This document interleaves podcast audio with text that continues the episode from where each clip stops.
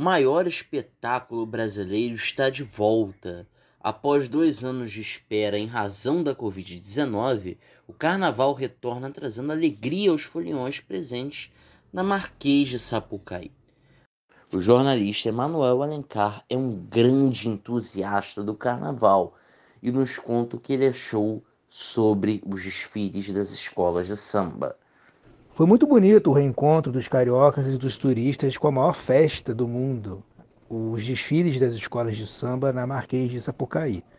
Com algumas novidades, a começar pela nova iluminação que dividiu opiniões, eu particularmente acho que precisa de muitos ajustes e principalmente um debate maior e mais franco com os carnavalescos, que não foram consultados sobre a necessidade de uma mudança muito significativa nas luzes do espetáculo.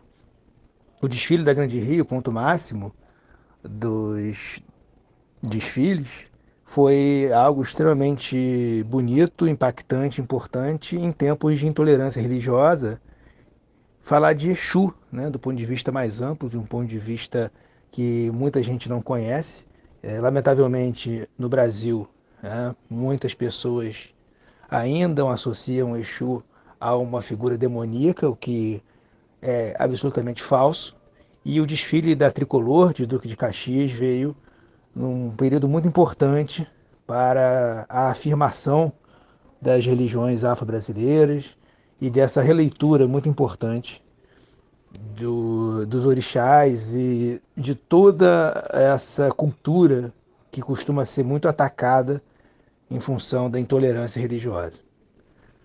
Particularmente, eu gostei muito do desfile da Grande Rio, já citado, mas também gostei do, da Unidos da Tijuca, do Salgueiro, da Beija-Flor de Nilópolis, da Mangueira, da Portela, da Vila Isabel. Foram desfiles de altíssimo nível que mostram que carnaval é cultura popular.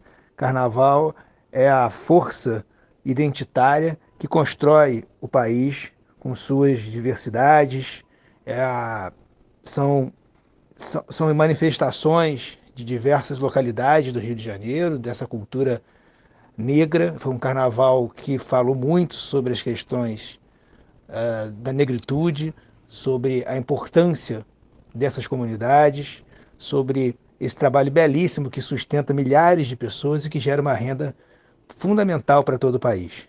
Escolas do Grupo Especial como a Viradouro, Beija-Flor e Grande Rio, a campeã do Carnaval Carioca, deram o melhor de si e se consagraram como as três melhores do grupo especial. Gabriel Ferreira para o Conversa com Biel.